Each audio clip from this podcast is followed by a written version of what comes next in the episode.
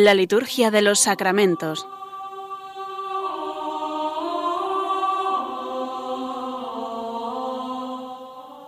Con el Padre Juan Manuel Sierra. Bienvenidos a nuestro programa, queridos amigos, donde un día más, en torno a la liturgia, a los sacramentos, nos reunimos para reflexionar e intentar conocer más y mejor lo que hacemos en las celebraciones de la Iglesia.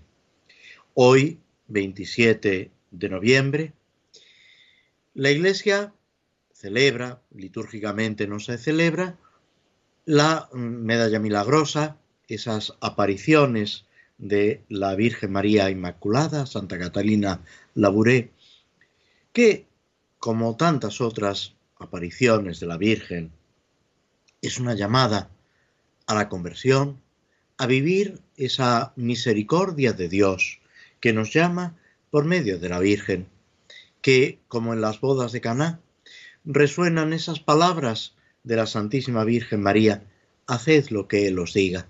Ese torrente de gracia en esta imagen tan popular de la Virgen milagrosa, ese, esos rayos de, de gracia, de, de vida divina que a través de ella, por la acción de Jesucristo, llegan a cada uno de nosotros.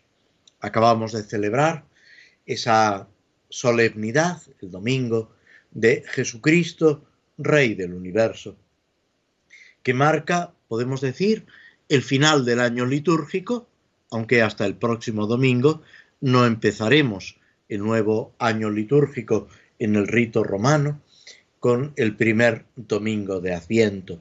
Adviento que en este año se puede decir que está reducido a su mínima expresión, puesto que el 24 de diciembre es domingo, el cuarto domingo de Adviento, y ya por la tarde celebraremos la víspera, la vigilia de Navidad. Este itinerario que nos va marcando el año litúrgico, que es tiempo de conversión, de seguimiento de Cristo, de unión a Él por encima de todo en los avatares, en las distintas eh, circunstancias que rodean nuestra existencia y ese avanzar del mundo entero que se dirige al encuentro de Cristo. Son, como sabéis, los dos aspectos del tiempo de Adviento ese anhelo de la parusía, ese deseo de la vuelta del Señor en majestad, que marca el final del año litúrgico y al mismo tiempo la primera etapa del Adviento. Prepararnos, disponernos para ese encuentro con Cristo que viene, que viene, decía San Bernardo, y también lo recoge muchos siglos antes, San Agustín, viene en la Navidad, viene en la parusía, al final de los tiempos, pero viene también con esas llegadas inesperadas, intermedias, podemos decir, de gracia, de conversión a lo largo de nuestra vida. Y se trata de aprovechar, descubrir, disfrutar de todos esos encuentros con Cristo. Cristo que busca la salvación de cada uno de nosotros. Y al decir salvación, estamos diciendo, queremos decir, esa perfección en el amor, en la caridad, en la vida divina a la que el Señor nos llama.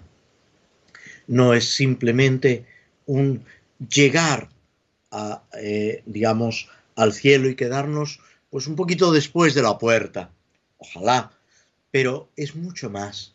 Es compartir la vida divina, es entrar en la amistad con Cristo, es descubrir que solamente en Él está nuestra felicidad, el sentido de nuestra vida y lo que realmente podemos dar, entregar a nuestros hermanos, lo que, digamos, con una expresión, si queréis, muy ramplona, lo que merece la pena, aquello por lo que uno debe, utilizando la parábola de Jesús en el Evangelio, vender todo lo que tiene para adquirirlo.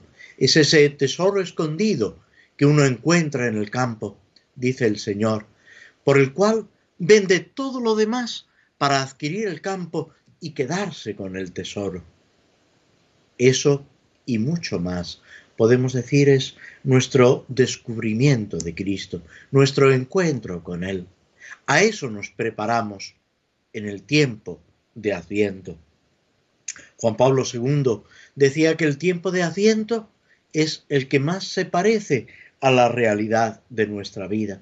Lo decía cuando exhortaba a toda la Iglesia a prepararse para el jubileo del año 2000, para ese tercer milenio, y nos invitaba a anhelar, a tener ese vivo deseo de la santidad como la característica de la vida cristiana.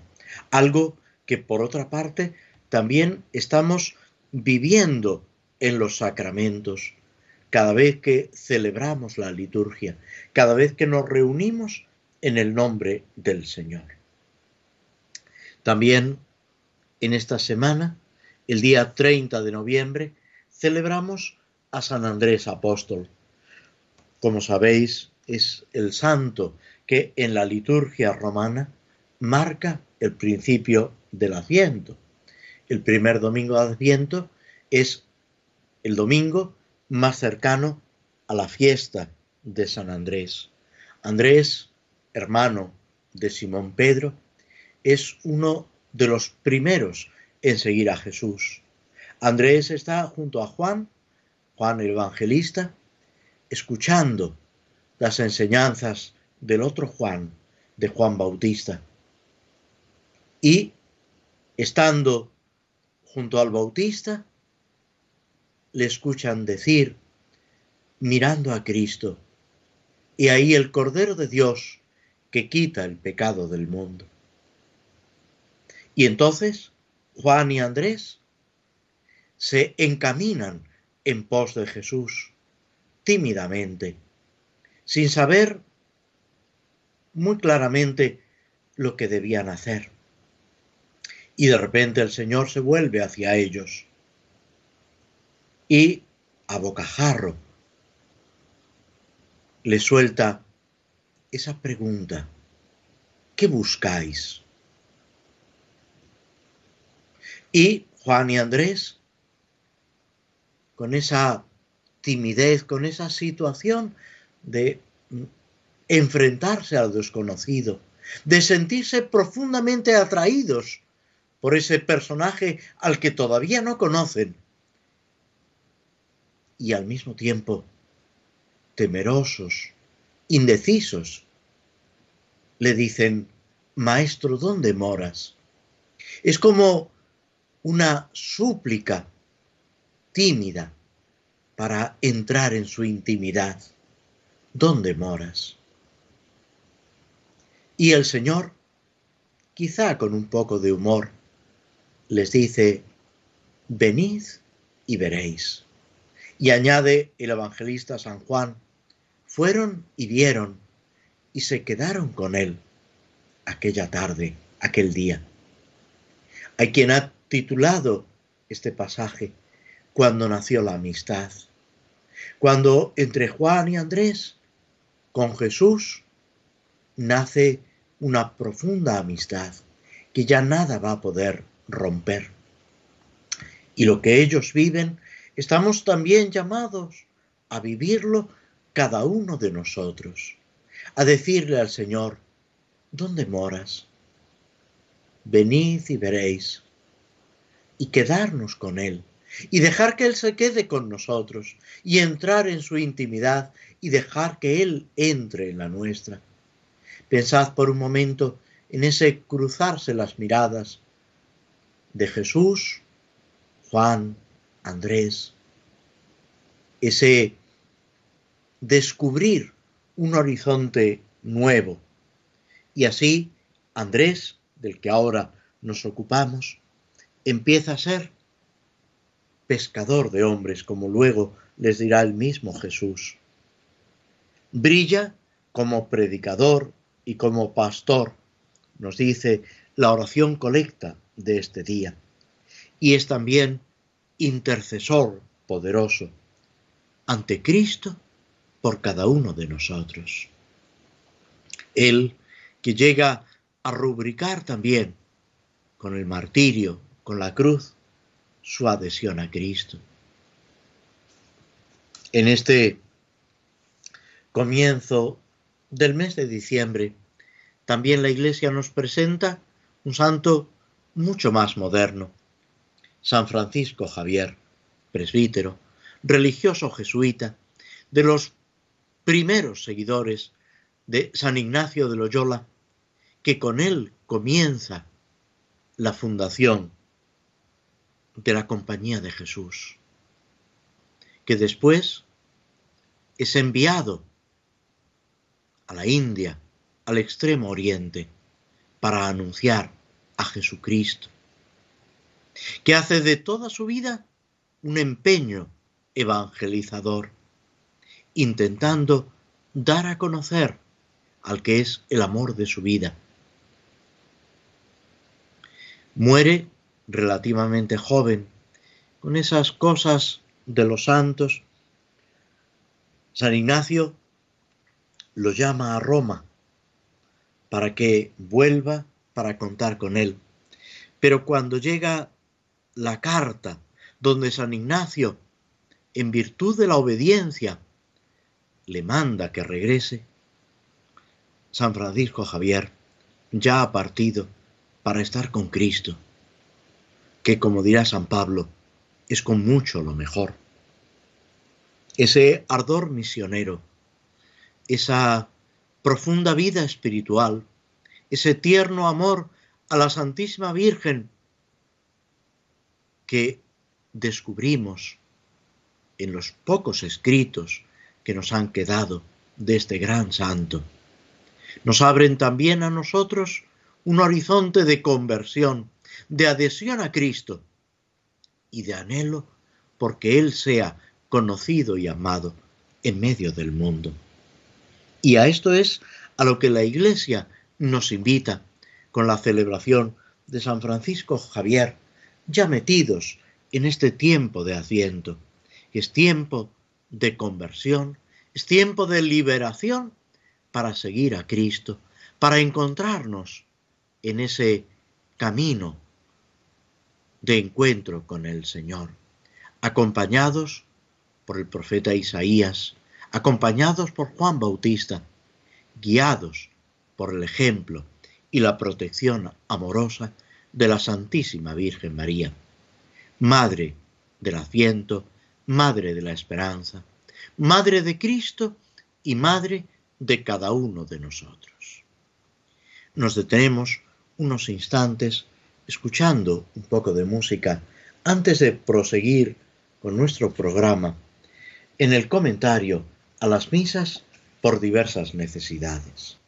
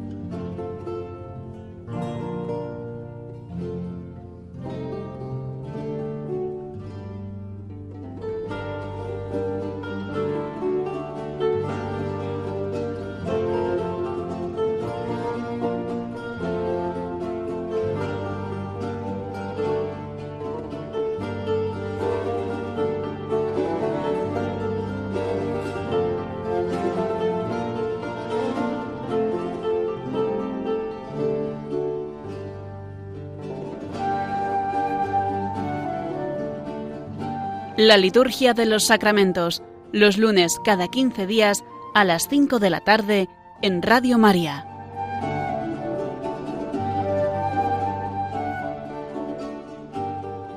Habíamos llegado en nuestro comentario, en nuestra reflexión sobre las misas y oraciones por diversas necesidades del misal romano, al formulario número 28 para después de la cosecha. Habíamos hecho ya una breve referencia a esta antífona de entrada. Es una, un formulario de misa que viene a continuación con una lógica fácilmente comprensible de las oraciones en tiempo de siembra. Una vez que hemos sembrado, después de aguardar ese crecimiento de lo que hemos sembrado, llega por la providencia, por la ayuda de Dios, el tiempo de la cosecha, de recoger los frutos, algo que es necesario para nosotros, pero que también nos debe ayudar a bendecir a Dios, a glorificarlo, con nuestras palabras, con nuestras obras, sin olvidar nunca que todo lo que recibimos es un regalo de Dios. Es verdad que tenemos que colaborar, lo dice ya el libro del Génesis, cuando después del relato de la creación, Dios invita al hombre a dominar la tierra, a hacerla germinar, para que dé fruto en abundante, para que todo sea expresión de esa bendición de Dios, lo visible como expresión de esa bendición invisible, con la que el Señor en su providencia nos va conduciendo, guiando, ayudando en todo momento. La oración colecta de este día, la misma invocación, comienza reconociendo y proclamando esa bondad de Dios, ese título, Padre bueno. Recordaréis seguramente ese pasaje cuando ese hombre, ese joven rico, se acerca a Jesús y le dice, Maestro bueno, ¿qué he de hacer para heredar la vida eterna? Y Jesucristo enseguida le corrige, poniendo por delante al Padre, fuente y origen de todo. ¿Por qué me llamas bueno? Solo Dios es bueno se está refiriendo al Padre. Nosotros sabemos que también Él es el Maestro bueno. Pero Jesús le está enseñando y nos está enseñando para que entremos de lleno, para que profundicemos en la bondad infinita de Dios, que es lo que explica, lo que da sentido a la creación y a la redención, a cada uno de los dones que recibimos en lo natural y en lo sobrenatural. Descubrir la bondad de Dios. Quedar sobrecogidos, admirados, entusiasmados por lo bueno que es Dios. Y vivir en esa bondad que se nos comunica en lo natural y en lo sobrenatural. Nos dice también el libro del Génesis que Dios creó al hombre a su imagen y semejanza. Esa imagen y semejanza de Dios que debe expresar también, traslucir la bondad del Creador. Así empezamos esta oración. Señor, Padre bueno, quedarnos contemplando la bondad de Dios en la creación. Se cuenta de San Ignacio de Loyola que ya mayor en la casa de Roma, cuando veía las flores, se quedaba entusiasmado. Una imagen que quizás achacaríamos más bien a San Francisco de Asís y que sin embargo también es propia de ese gran contemplativo que fue San Ignacio de Loyola y quedaba sobrecogido en lo que luego, o en lo que antes, mejor dicho, había expresado en esa contemplación para alcanzar amor, que supone el broche final de los ejercicios espirituales, esa contemplación de la creación y de la redención, para alcanzar al amor, para alcanzar ese misterio profundo de Dios, en su amor bondadoso, omnipotente, en su providencia, que nos sale al encuentro de tantas maneras en la creación y en los acontecimientos de la historia y en las personas que nos rodean. Es importante que agucemos nuestra mirada para descubrir esas huellas de Dios en el mundo que nos rodea. Sigue diciendo la oración colecta de este formulario para después de la cosecha, que en tu providencia entregaste la tierra al hombre. Una vez más, aquí se nos está evocando lo que nos dice el libro del Génesis, lo que después San Pablo dirá de otra manera, pero con el mismo sentido. Todo es vuestro, vosotros de Cristo y Cristo de Dios integrarnos en ese movimiento, en esa corriente que sube por Cristo en el Espíritu Santo hasta Dios Padre. Y después de esta contemplación, después de esta admiración agradecida, la petición. Pedirle lo que necesitamos, conscientes de que se lo estamos pidiendo a nuestro Padre, a quien más nos quiere, porque el mayor amor de este mundo es infinitamente más pequeño que el amor de Dios. Y el amor de este mundo, el amor de los padres, de los hermanos, de los esposos entre sí, el amor de los amigos, debe ser una ayuda para comprender y vivir ese amor de Dios, reconociendo al mismo tiempo que todo amor tiene su fundamento, su aliento, su fuerza en ese amor de Dios. Dirá San Pablo que nadie puede decir Jesús es Señor si no es por la fuerza del Espíritu. Nadie puede vivir en el amor si no es por la fuerza, por la acción de Dios mismo, que inspira en nosotros esa caridad.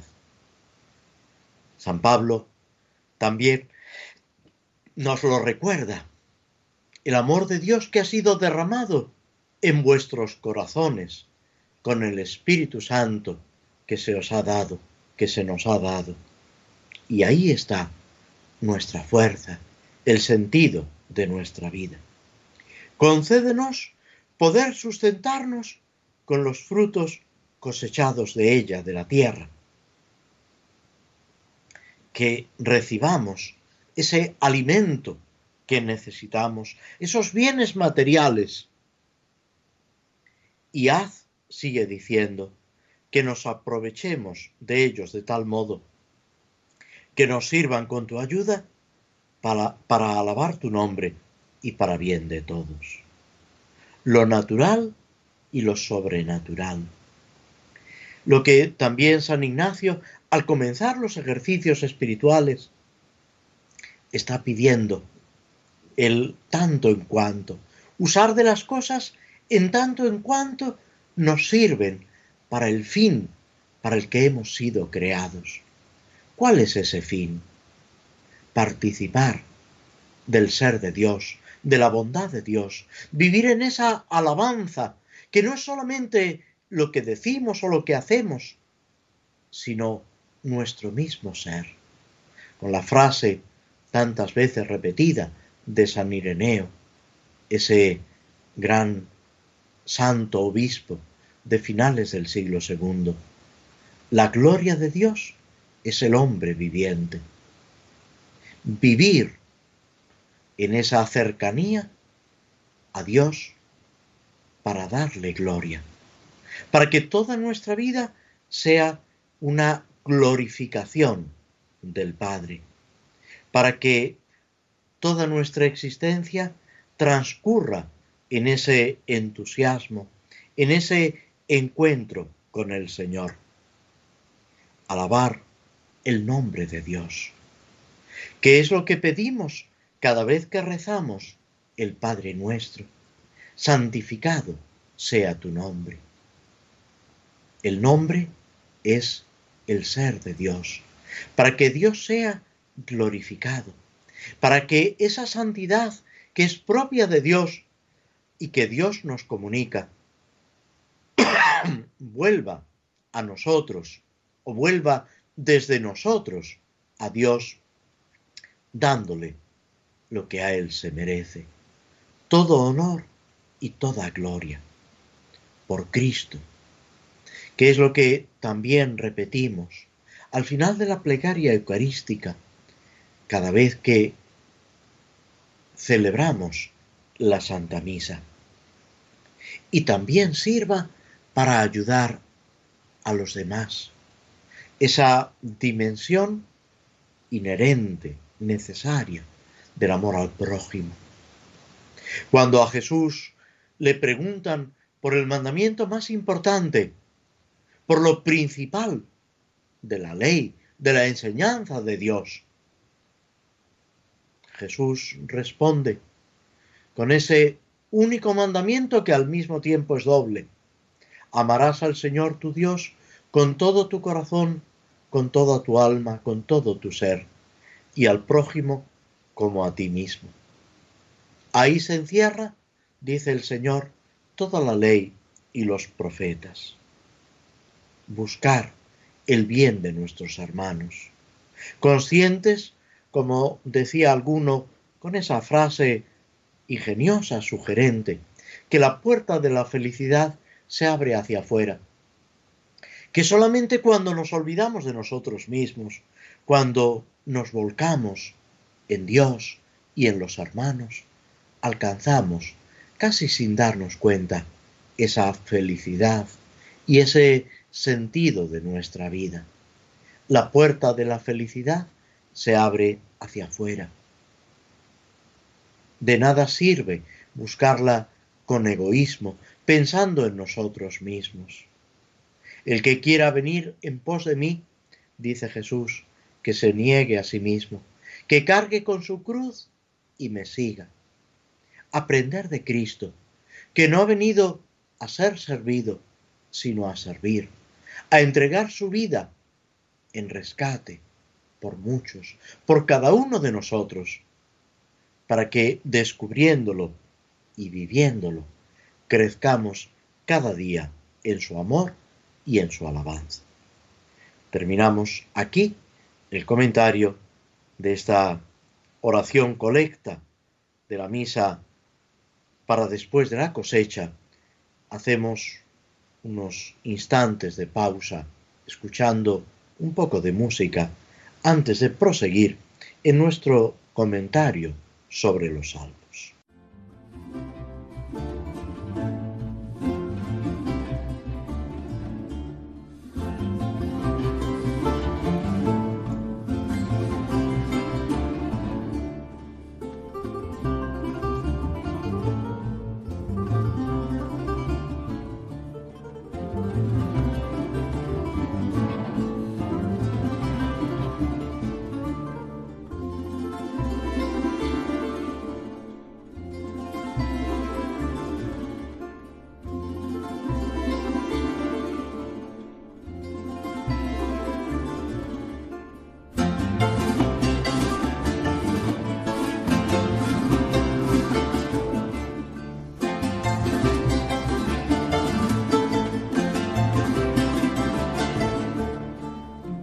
Estás escuchando en Radio María La liturgia de los sacramentos con el Padre Juan Manuel Sierra.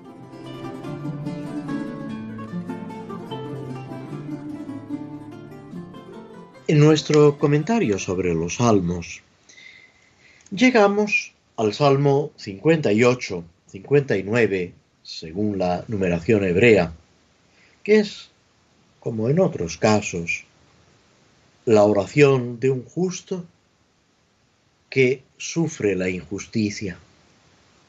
Parece un juego de palabras y sin embargo es algo tan corriente, tan común en el Antiguo Testamento, en tiempos de Cristo y también en la actualidad. Chesterton, con esas frases ocurrentes, sugestivas, dice que los cristianos, después de lo que le pasó a Jesucristo, nunca hemos tenido demasiada confianza en la justicia humana. Cristo sufre, podemos decir, la mayor de las injusticias. Y, mirando la pasión, tenemos que aprender en ese seguimiento de Cristo. Intentando, eso sí, actuar siempre con justicia. Dicen, y lo expresa maravillosamente Santo Tomás de Aquino y otros después que él, que la justicia es dar a cada uno lo que le, corresponde, a dar a cada uno lo suyo, la justicia distributiva. También podemos decir en primer lugar a Dios. Es lo que el Señor enseña cuando con intención capciosa para ponerlo en un aprieto, le preguntan si hay que pagar el tributo al César. ¿Tenemos que pagar o no tenemos que pagar? Y Jesús les pide que le enseñen un denario con la imagen del César. Y les responde, ¿de quién es esa imagen y esa inscripción? Y le responden del César. Ya esa posesión de la moneda y de la imagen les estaba haciendo cómplices del César, podemos decir. Y Jesús le responde, no sólo para dejar en evidencia la trampa que le han tendido, sino para darles y darnos a cada uno de nosotros una enseñanza profunda trascendental.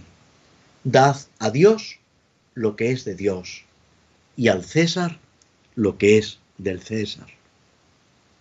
No mezclar, pero poner ante todo y sobre todo la justicia de Dios. en frase de Santo Tomás Becket, el honor de Dios. Lo que a Dios le es debido, que no podemos claudicar de ello, no podemos posponerlo, sino todo lo contrario. El Salmo comienza pidiendo ayuda en la primera parte y pidiendo que se haga justicia en la segunda parte, que la acción de Dios, por decirlo, si queréis de una forma demasiado humana, ponga las cosas en su sitio. Este salmo, atribuido a David, comienza diciendo, líbrame de mi enemigo, Dios mío, protégeme de mis agresores, líbrame de los malhechores, sálvame de los hombres sanguinarios. Tantos peligros nos acechan. Unos los descubrimos, tantos pasan inadvertidos, en lo natural y en lo sobrenatural. Y de todo tenemos que pedirle al Señor que nos libre. Con esa referencia casi posesiva a Dios, Dios mío. Es muy importante y se repite una y otra vez a lo largo del salterio. Esa cercanía, esa propiedad de nosotros hacia Dios y de Dios hacia nosotros. Esa vinculación profunda que ojalá la sintiéramos, la experimentáramos mucho más. Dios mío y yo de Dios, en un tono cariñoso. Cuando Santa Teresa decía, vivía, incluso en apariciones del Señor lo expresaba. ¿Quién eres tú? Teresa de Jesús. Y el Señor lo respondía, pues yo soy Jesús de Teresa. Esta ternura también estamos llamados a vivirla cada uno de nosotros, conforme a nuestro carácter, a nuestra experiencia, a lo que Dios ha hecho y quiere hacer con nosotros, pero sintiendo esa vinculación profunda, esa estrecha unión de amor entre el Señor y nosotros. Sálvame. Es también una expresión que se repite, no solo en el Salterio, en el Antiguo Testamento, también en el Nuevo. Jesús es el Salvador. Jesús que calma la tempestad. Jesús que le tiende su mano a Pedro cuando, asustado por el viento y las olas, comienza a hundirse mientras va caminando sobre las aguas. Señor, que me hundo, sálvame. Es la súplica del buen ladrón en la cruz. Acuérdate de mí cuando llegues a tu reino, cuando estés en tu reino. Y la respuesta inmediata de Cristo en el suplicio, en el tormento, en el dolor de la cruz. Hoy estarás conmigo en el paraíso.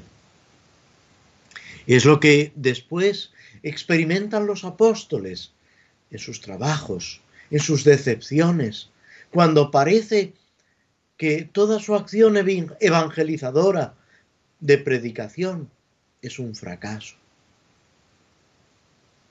El Señor está a su lado, como lo está junto a los santos, como le dice a San Ignacio de Loyola,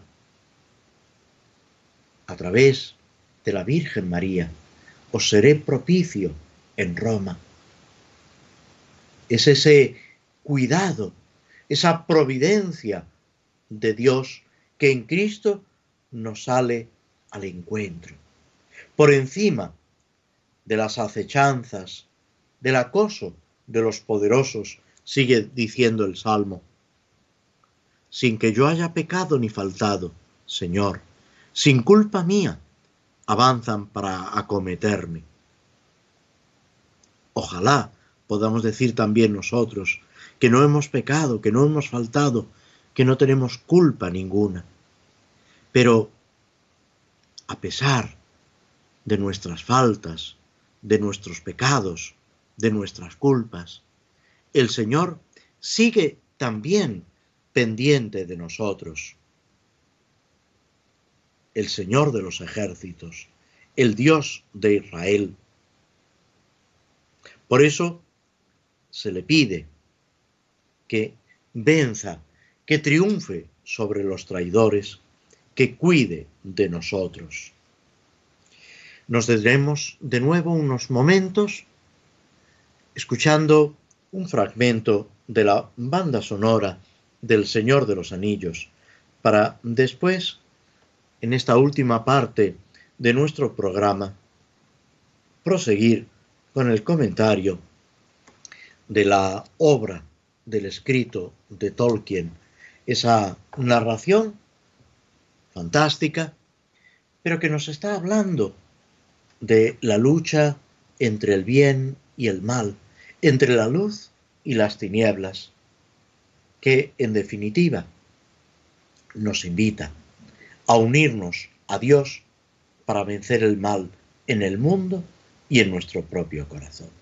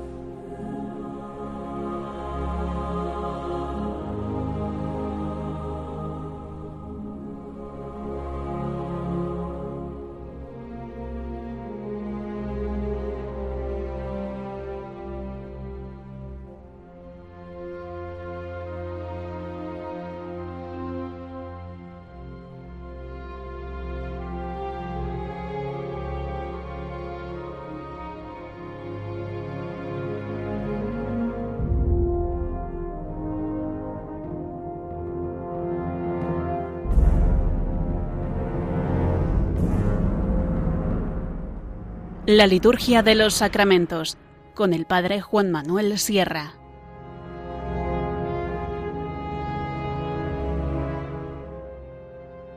Al ir recorriendo esta obra, novela podemos decir, en un sentido amplio, de Tolkien, El Señor de los Anillos, Frodo, acompañado ya solo de ocho amigos, se pone de nuevo en camino. Salieron nueve, perdón, de siete amigos, él y otros siete. Salieron nueve, él y otros ocho, de el reino de los elfos en las minas de Moria cayó Gandalf, el mago, que era su guía, que era, podemos decir, el que los sostenía y el que los alentaba. Han llegado a Lorien, ese otro reino élfico. Allí han estado refugiados, recuperándose no solamente en lo físico, que lo necesitaban, sino sobre todo en lo anímico, en lo espiritual, cogiendo, podemos decir, fuerzas para proseguir en la tarea y armándose de valor, se han puesto de nuevo en marcha, se han despedido de Galadriel, de Celebor, los que gobiernan, los que reinan en este pequeño país de los elfos, y después de recibir los regalos de la dama, algunos con un sentido práctico, otros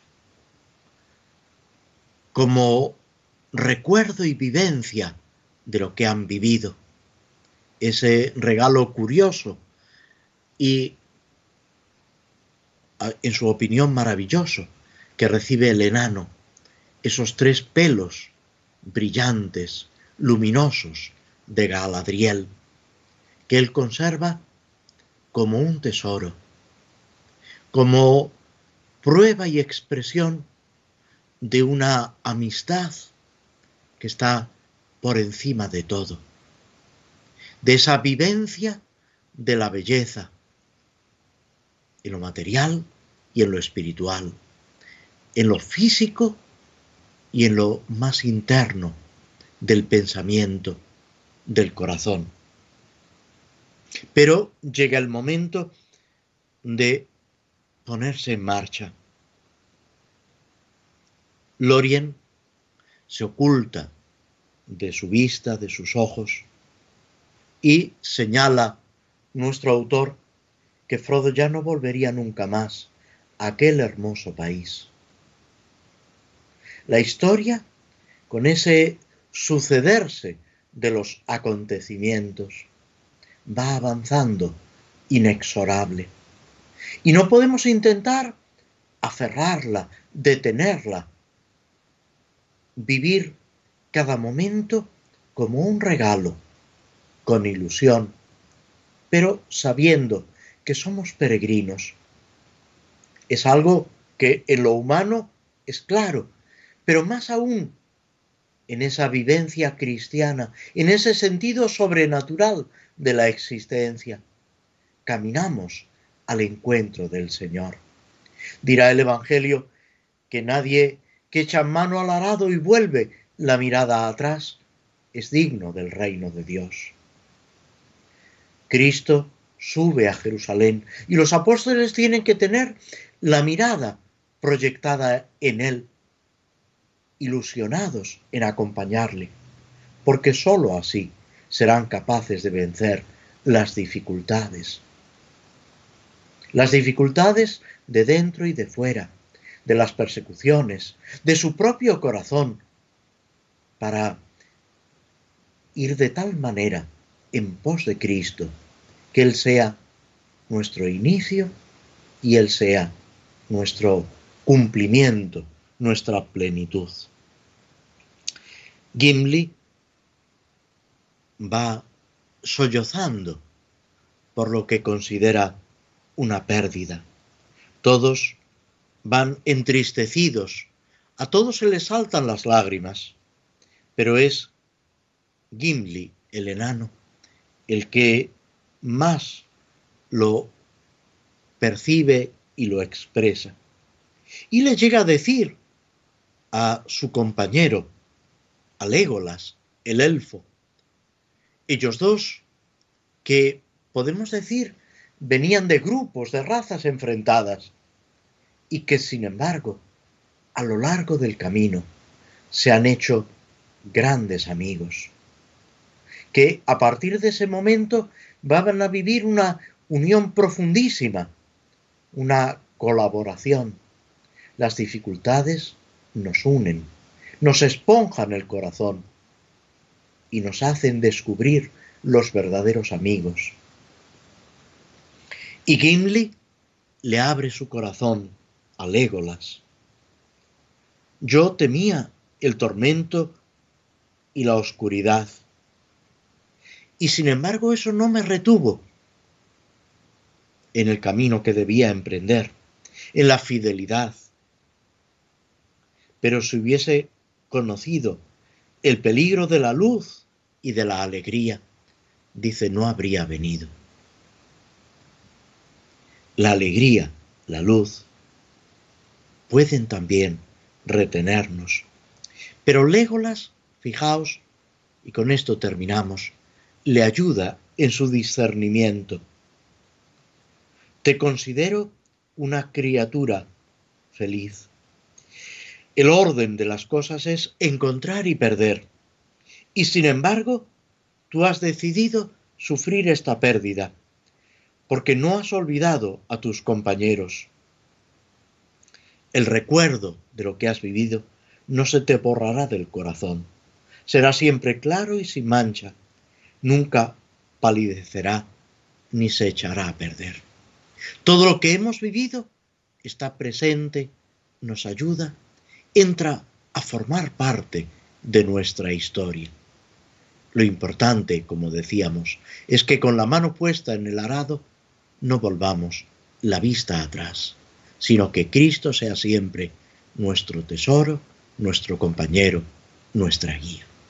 Con esta alegría, con este deseo ferviente de seguir a Cristo, os invito a comenzar el tiempo de asiento que ya nos sale al paso.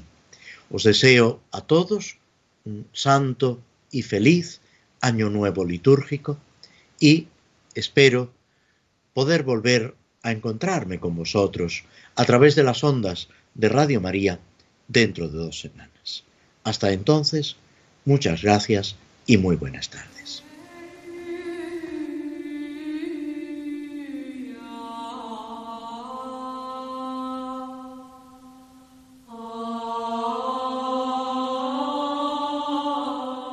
Así concluye en Radio María la Liturgia de los Sacramentos, un espacio dirigido por el Padre Juan Manuel Sierra.